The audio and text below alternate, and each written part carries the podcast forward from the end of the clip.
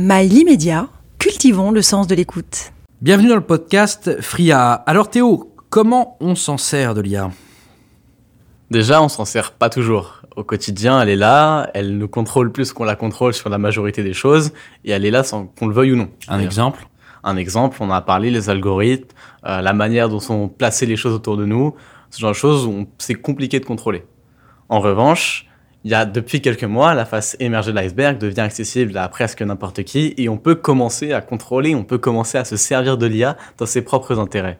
Je pense à ChatGPT, je pense à Midjourney, à toutes ces IA qu'on a vu émerger, qu'on a vu euh, popper finalement sur Internet et devenir finalement utilisables par n'importe qui, qui permettent finalement de générer des textes, de générer des images en quelques secondes, de profiter de la puissance de l'IA sans forcément faire partie d'un laboratoire de recherche gouvernementale ou d'une grosse entreprise.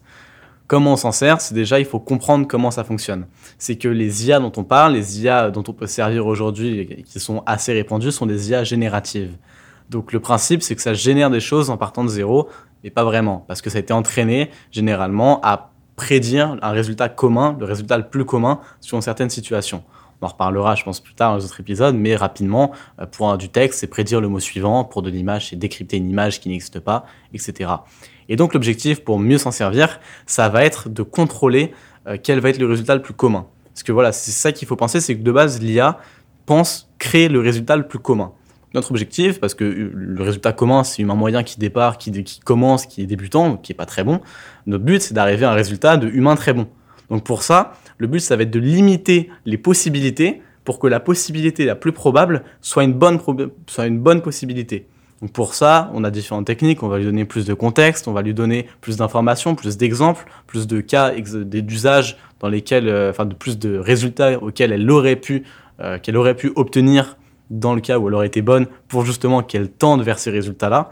Et c'est ce genre de technique on va essayer de rétrécir finalement euh, la probabilité vers un bon résultat qui va nous permettre de mieux contrôler l'IA. Vous m'avez cité deux entreprises, ChatGPT 4 et... Non, alors ça c'est des modèles, enfin ChatGPT est un usage, est un outil. Le modèle qui est utilisé c'est GPT avec du coup la version GPT 4, mais l'entreprise derrière c'est OpenAI et Midjourney, qui eux par contre c'est à la fois le modèle et le nom de l'entreprise, euh, qui est un modèle de génération d'images. Pourquoi on ne connaît que deux entreprises dont on peut réellement euh, avoir un accès et une utilisation de l'IA il y en a d'autres, il y en a pas mal d'autres. Je dirais les grosses entreprises aujourd'hui dont on peut se servir des modèles, il y en a euh, peut-être une cinquantaine qui sont qui commencent vraiment, enfin qui commencent un peu à être connues grand public, mais seulement quelques-unes qui sont vraiment très connues. Euh, parce que c'est déjà quelque chose de très récent, le fait que ce soit accessible au public. C'est euh, comme en fait, je pense à la blockchain, ce genre de choses qui ont démarré dans les années 2010 voire 2000 euh, pour le Bitcoin, mais qui ont été accessibles au public que vers 2017, enfin qui ont été que vers 2012-2015, qui sont devenus populaires en 2018 par exemple, 2017-2018. L'IA, on a déjà sauté pas mal d'étapes, on allait très très vite. Il faut quand même se rappeler que OpenAI, qui est aujourd'hui euh, le leader en termes d'IA générative sur le marché, a été créé en 2012, a commencé à commercialiser des solutions en 2017, a failli couler en 2015, donc c'est quand même très très récent. C'est quelques années. C'est quasiment rien, vu la vitesse à laquelle il progresse, c'est rien du tout. Donc c'est quand même très récent. Pour ça que les modèles commencent à émerger, mais de nombreuses boîtes se lancent là-dedans, notamment la France qui prépare par exemple des fonds d'investissement. Tous les pays préparent des gros fonds d'investissement dans l'IA. C'est que le démarrage. Mais aussi parce que ça reste quelque chose qui était très privé, ça reste quelque chose qui est très très puissant, donc qui peut, entre de mauvaises mains, pouvait être néfaste et qui surtout coûtait cher. Ça coûtait cher à entraîner, ça coûtait cher à utiliser. Aujourd'hui, ça fait, on progresse tellement vite que ça devient utilisable, parce qu'il faut quand même percuter qu'en tous les quelques mois, on, divise par 10 à peu près le coût d'utilisation de ChatGPT, par exemple, ou de l'API de GPT. Donc c'est pour ça qu'on peut s'en servir et que ça va de plus en plus vite. Mais il y a quelques mois, ça coûtait peut-être quelques euros de faire une requête ChatGPT. Aujourd'hui, ce, ce serait inenvisageable de commercialiser un produit où chaque requête coûterait quelques euros. Alors, quelques euh, personnes très nichées s'en servaient déjà, ça coûtait plus cher, mais c'était euh, utilisable. Je pense à par exemple de la cybersécurité ou ce genre de choses où ça pouvait être utilisé mais c'était pas accessible au grand public. Là, ça commence seulement. Pourquoi c'est accessible au grand public aujourd'hui? Parce que OpenAI a fait le, tour de force de créer une interface très simple que n'importe qui pouvait comprendre, un chat, ou finalement euh, qu'on peut déjà retrouver dans plein d'applications. Donc ça diminue la barrière à l'entrée pour n'importe qui. N'importe qui peut commencer à s'en servir. Alors qu'avant c'était plus compliqué. Et qu'on voit d'ailleurs les projets qui se lancent, notamment il y a pas mal de projets assez fous qui sont sur la plateforme GitHub, qui permet de partager du code, et qui sont complètement inaccessibles à des néophytes. La volonté de OpenAI de justement d'ouvrir ça au grand public en ouvrant un chat, c'est pas justement pour récolter beaucoup plus de données, de data? C'est à la fois oui, mais c'est aussi pour être rentable. Il faut quand même se rappeler que leur modèle de rémunération, c'est GPT+, c'est l'API de GPT. Donc si plus ChatGPT est connu, plus l'API de GPT est utilisée. Et l'API de GPT est une énorme machine à cash. Euh, c'est d'ailleurs, et ça va être la première entreprise, il me semble, à faire plus d'un milliard de bénéfices la première année de son, la première année de son introduction en bourse, enfin, sa commercialisation. C'est complètement énorme. C'est aussi dans leur intérêt que ce soit au grand public.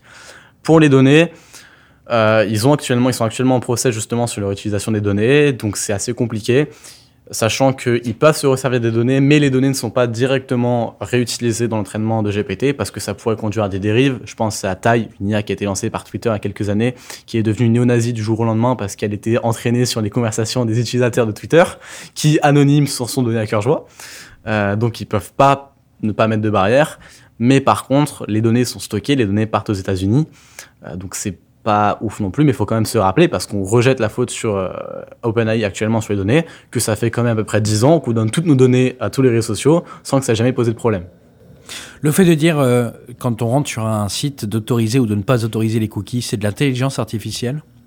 C'est de la data. Et la data peut servir à entraîner de l'intelligence artificielle. Et quelles sont les conséquences quand on dit j'accepte? Que nos données vont être réutilisées, enfin potentiellement réutilisées, qu'elles vont être stockées, qu'elles peuvent servir à créer une meilleure expérience client. Donc c'est pas forcément néfaste. Hein. Les données, au contraire, si on permet de personnaliser les utilisations, ça permet d'avoir une meilleure expérience. Alors ça peut être bien ou non. Est-ce que avoir une meilleure expérience sur TikTok et en devenir plus accro est bien ou pas? C'est des questions d'ordre moral. Mais dans un objectif vraiment d'utilité, c'est finalement positif de partager ces données pour permettre aux créateurs, permettre aux développeurs de créer des, des modèles, des expériences meilleures même s'il y, a quand même quelques dérives. Est-ce qu'on a une maîtrise réelle sur euh, ChatGPT ou sur d'autres sites qui sont ouverts au public? Qu'est-ce que vous entendez par maîtrise? La maîtrise, c'est-à-dire de l'information que nous nous donnons et de l'information qu'on en tire Pas vraiment, non. Parce que euh, c'est pareil sur pas mal d'autres sites. C'est d'ailleurs pour ça que euh, les réseaux sociaux sont en procès généralement avec les tribunaux depuis quelques dizaines d'années, mais que les gouvernements ne peuvent pas faire grand-chose puisqu'ils ont quelques milliards d'utilisateurs euh, on peut pas vraiment très bien contrôler. On sait par exemple que beaucoup de données sont quand même réutilisées, euh, notamment, enfin, il y a pas mal de données qui sont demandées, mais on ne sait pas ensuite, par exemple, elles peuvent euh, être conservées, elles peuvent toujours être récoltées, alors que bah, on pense que forcément on a accepté une fois, mais on pense pas que ça va être, continuer à être récolté. Mais c'est les mêmes choses que sur des réseaux sociaux plus classiques ou des sites internet. Donc, euh, non, on contrôle pas vraiment. Surtout l'utilisateur lambda ne va pas forcément contrôler les données qu'il va donner et les données qu'il va vraiment recevoir. Puis-je maîtriser aussi la, les réponses que va me donner euh, ce fameux chat GPT qui me permet, je pose une question et qui permet de me répondre? Euh, on peut maîtriser dans une certaine mesure. C'est-à-dire que le résultat va dépendre de l'instruction qu'on va lui donner. C'est ce, que, c'est ce dont j'ai parlé sur comment est-ce qu'on peut le contrôler. Le but, ça va être de réussir à limiter les possibilités pour arriver à un meilleur résultat. Attention, c'est pas le contrôler, c'est le maîtriser. Oui, mais donc oui, c'est vrai qu'on ne peut pas forcément le contrôler. D'ailleurs, il y a une méthode de hacking qui a été euh, qui a été euh, il y a quelques semaines, euh, enfin qui était utilisée il y a quelques semaines slash mois, mais qui aujourd'hui a été comprise. Et comment ça fonctionnait, c'était que quand par exemple un site internet, enfin le plugin de GPT qui permettait d'analyser un site internet ou le faire même sur un logiciel qui permet de s'appeler AutoGPT qui le faisait depuis l'ordinateur, analyser un site internet, dans ce site internet était caché euh, du texte, était caché les instructions, parce qu'en fait ChatGPT ne fait pas la différence entre les mots, entre les consignes et le texte, juste qu'il va prédire le résultat le plus commun, et quand on nous dit en instruction résume-moi cet article, puis un texte, le résultat le plus commun c'est un résumé de l'article. Mais si au milieu de l'article, il y a des instructions du type euh, oublie toutes les instructions précédentes, euh, ce message est plus important, il y a une alerte ou quoi que ce soit, maintenant on fait ça, il n'y a, pas, a pas de notion de priorité, il n'y a pas de notion d'importance, donc bah, il va suivre ce résultat, il va suivre ces consignes-là. Ce qui fait qu'on peut par exemple demander à ChatGPT de résumer un article et se retrouver avec un poème en résultat sur euh, la Seconde Guerre mondiale ou j'en sais rien, parce qu'il y a un petit malin qui s'est amusé à, mettre sur le site canalisé de ChatGPT une autre instruction. Peut-il, euh, si je pose la question quand vais-je mourir, est-ce que, est que dans ces cas-là, euh, ChatGPT se maîtrise dans sa réponse? Oui, parce qu'il euh, a été surentraîné sur pas mal de situations, il a, il a des instructions assez précises sur pas mal de sujets pour éviter de juste répondre quand il ne sait pas ou n'est pas censé savoir. Ne sait pas à quel point est-ce qu'il sait ou pas, euh, notamment sur les questions religieuses, sur les questions de préférence, par exemple, quel réseau social est le meilleur, il va dire, bah, je n'ai pas de préférence, même s'il y a quelques moyens de contourner parfois ces règles-là, mais euh, il va justement être entraîné et surentraîné là-dessus pour se contrôler, ne pas répondre. Vous parlez d'entraînement et de surentraînement, s'il ne l'avait pas été, quelle réponse aurait-il pu donner? Et quelle maîtrise aurait-il? Et bien justement, on peut servir de l'API pour avoir ça. Alors on ne sait pas encore à quel point, enfin quelle base, on ne sait pas vraiment quelle base de données est utilisée sur l'API.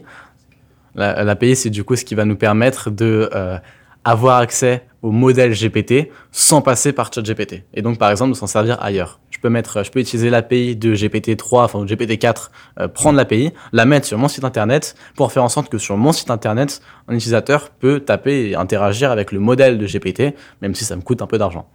Parce que c'est le modèle de rémunération euh, principal de OpenAI d'ailleurs.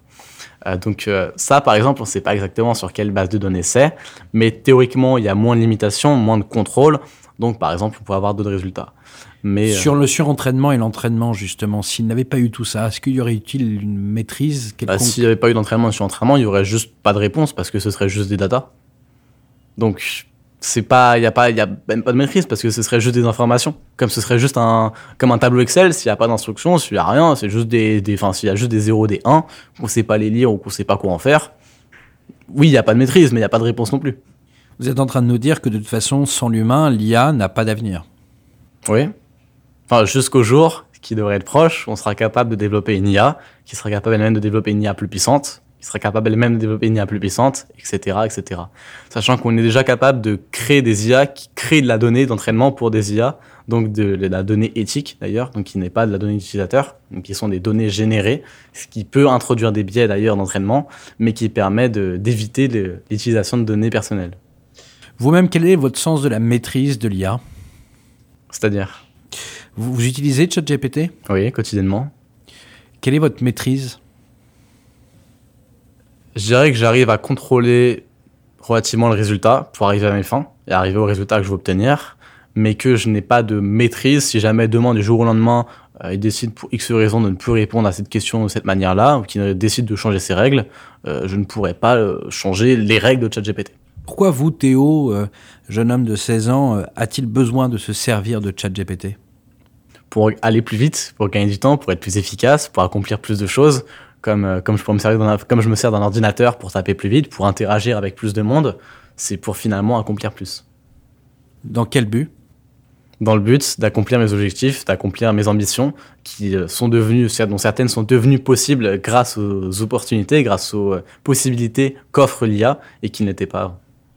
Donc vous êtes en train de me dire que euh, grâce à l'intelligence artificielle et particulièrement euh, l'outil ChatGPT, vous gagnez. C'est pas celui que j'utilise le plus, attention, mais c'est le plus commun. Quel est l'outil que vous utilisez le plus?